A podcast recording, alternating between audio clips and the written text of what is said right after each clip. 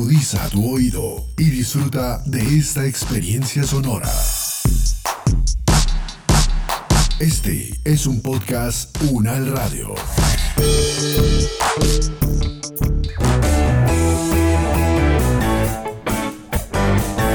Salud Unal, contigo.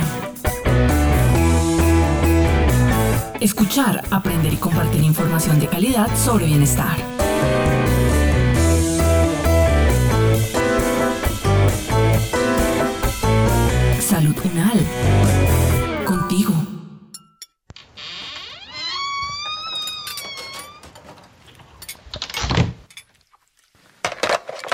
Hola amor, te cuento que me acaba de llamar el médico de la clínica y me dice que ya le van a dar de alta a mi madre. Qué bueno, amor. Tenemos es que preguntarle al fisioterapeuta que la estaba viendo todo lo relacionado con el cuidado respiratorio y la actividad física, porque pues es importante saberlo para cuando ella está aquí en la casa, amor. Sí, amor, porque después de haber estado entubada por más de 15 días con una sonda, con oxígeno, lo más seguro es que volver a casa va a ser muy complicado para la salud de ella.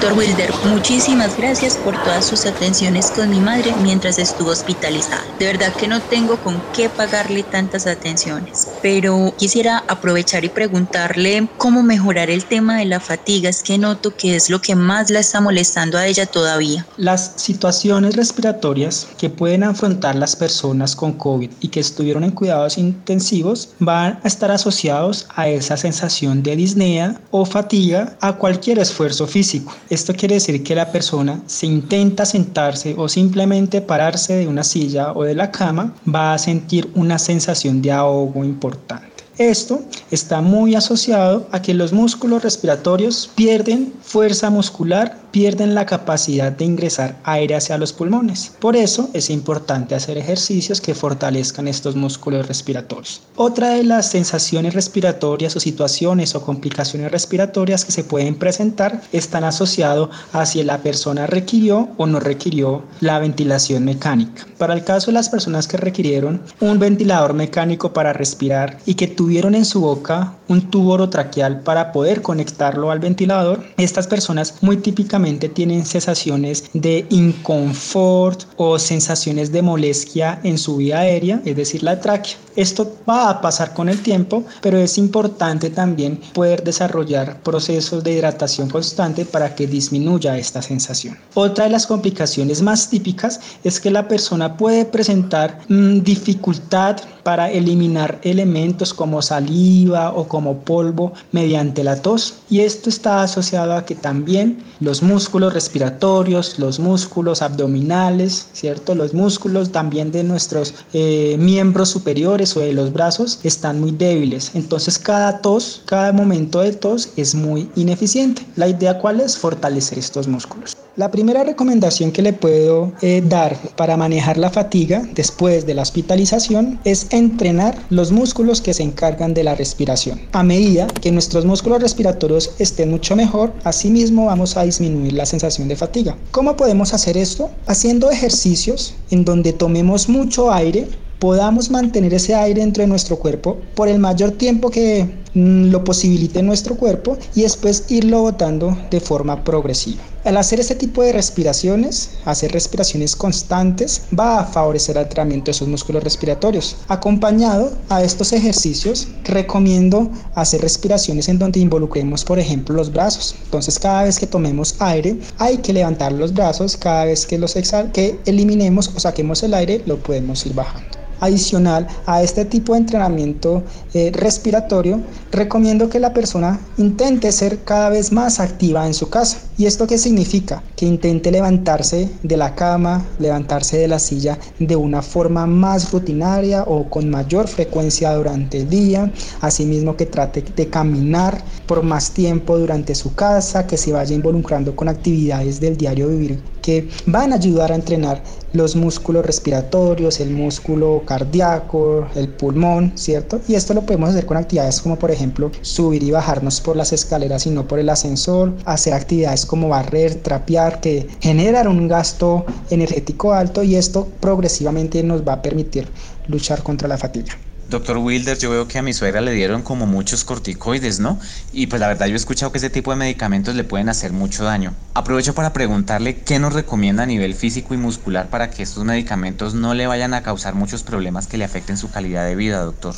Los corticoides y específicamente los corticosteroides tienen un efecto eh, no tan favorable sobre la unión entre el sistema nervioso y los músculos. Van a interrumpir esa unión. Entonces, lo ideal es que mediante estrategias de entrenamiento físico podamos mejorar muchísimo esa unión entre el sistema nervioso y el sistema muscular. Para esto, yo lo que recomiendo es nuevamente tener estilos de vida físicamente activos, tratar de estar muy, muy, muy activos durante el día, disminuyendo los espacios o los momentos de estar sentados o de estar acostados. Para eso recomiendo que por cada 45 minutos de estar sentados viendo televisión, trabajando en el computador o leyendo, garanticemos 10 a 15 minutos de actividad física, por ejemplo, caminando o subiendo escaleras. Pero adicional a esto, es importante que nosotros planeemos, hagamos sesiones específicas de ejercicio. Y dentro del ejercicio que va a contrarrestar los efectos de los corticoides está el entrenamiento de la fuerza muscular. Entonces,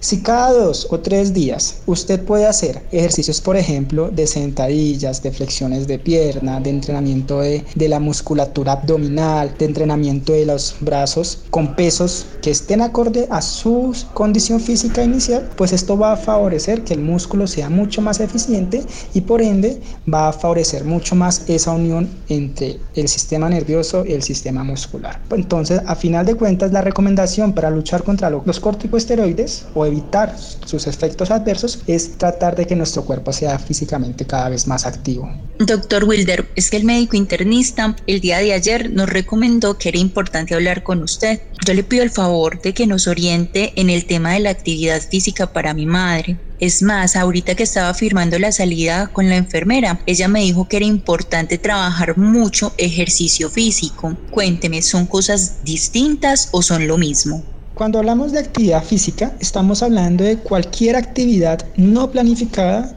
que va a generar un incremento en el gasto de energía. ¿Qué quiere decir? Que son actividades que posiblemente hacemos rutinariamente durante el día y que nos exige un poco más de esfuerzo. El ejemplo es el caso de cuando nos transportamos en bicicleta, cuando caminamos desde nuestra casa hasta la estación del Transmilenio, cuando en vez de subir los pisos por el ascensor subimos por las escaleras, este tipo de actividades incrementan un poco el gasto de energía y incrementan un mayor esfuerzo físico en la persona.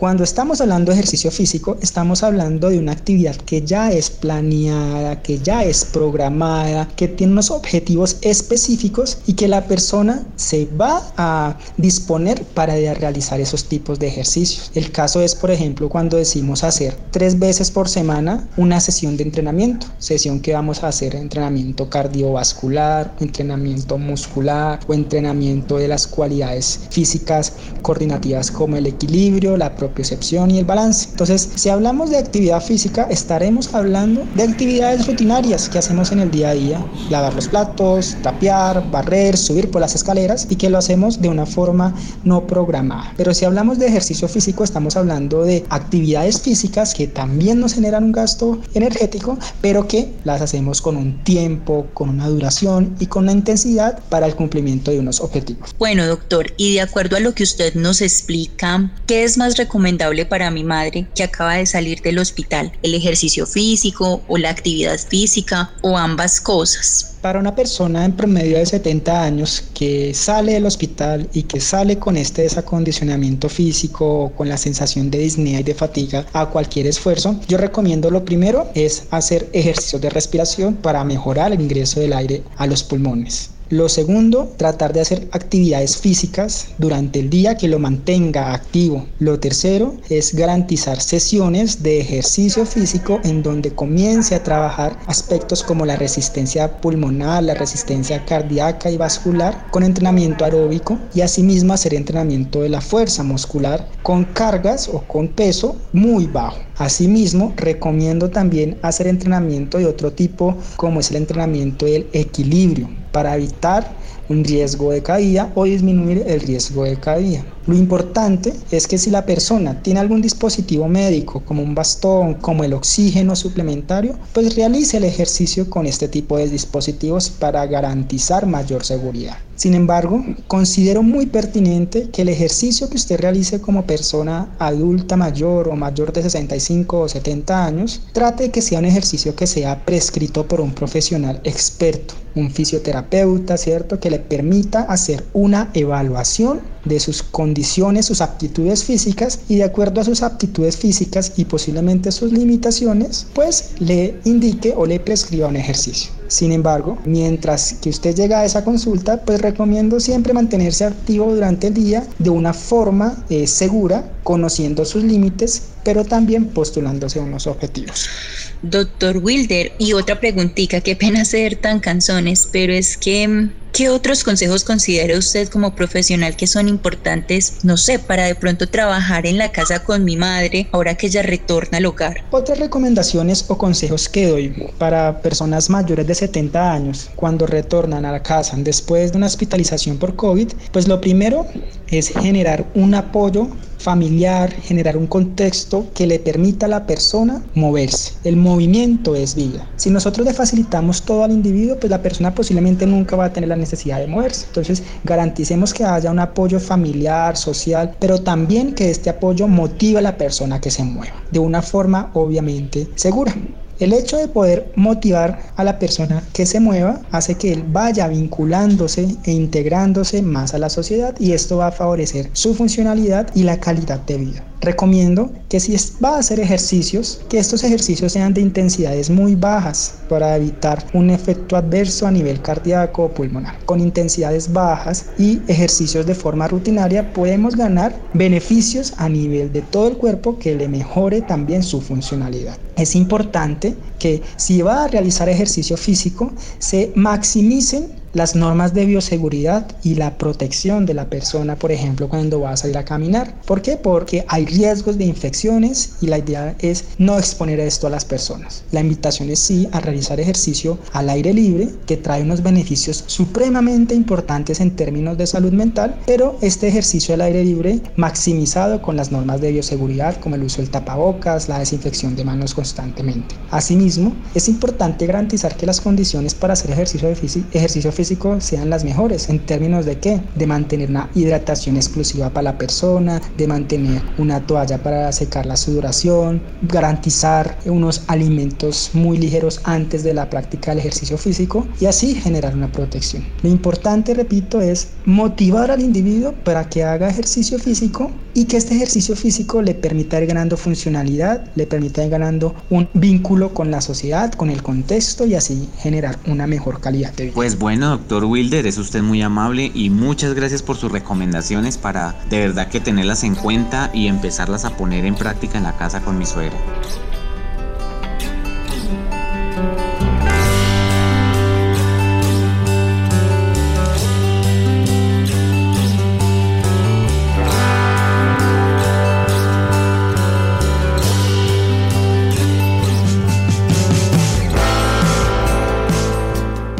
Es el momento de que cada uno, desde sus hogares, aporten el cuidado de su salud y de su comunidad. Es tiempo de sumar.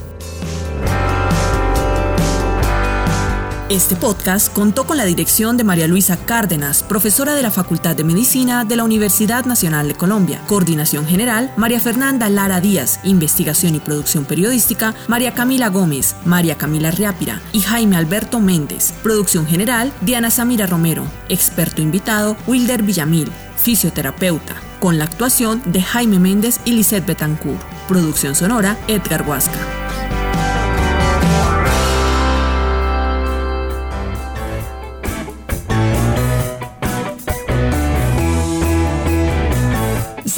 Contigo es una producción de la Facultad de Medicina de la Universidad Nacional de Colombia en alianza con UN Radio. Salud Unal.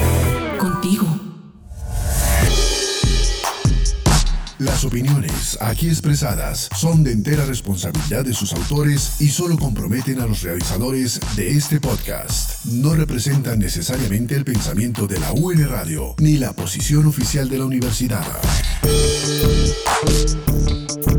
Este y otros podcasts en nuestro sitio web podcastunradio.unal.edu.co. Universidad Nacional de Colombia, proyecto cultural, científico y colectivo de nación.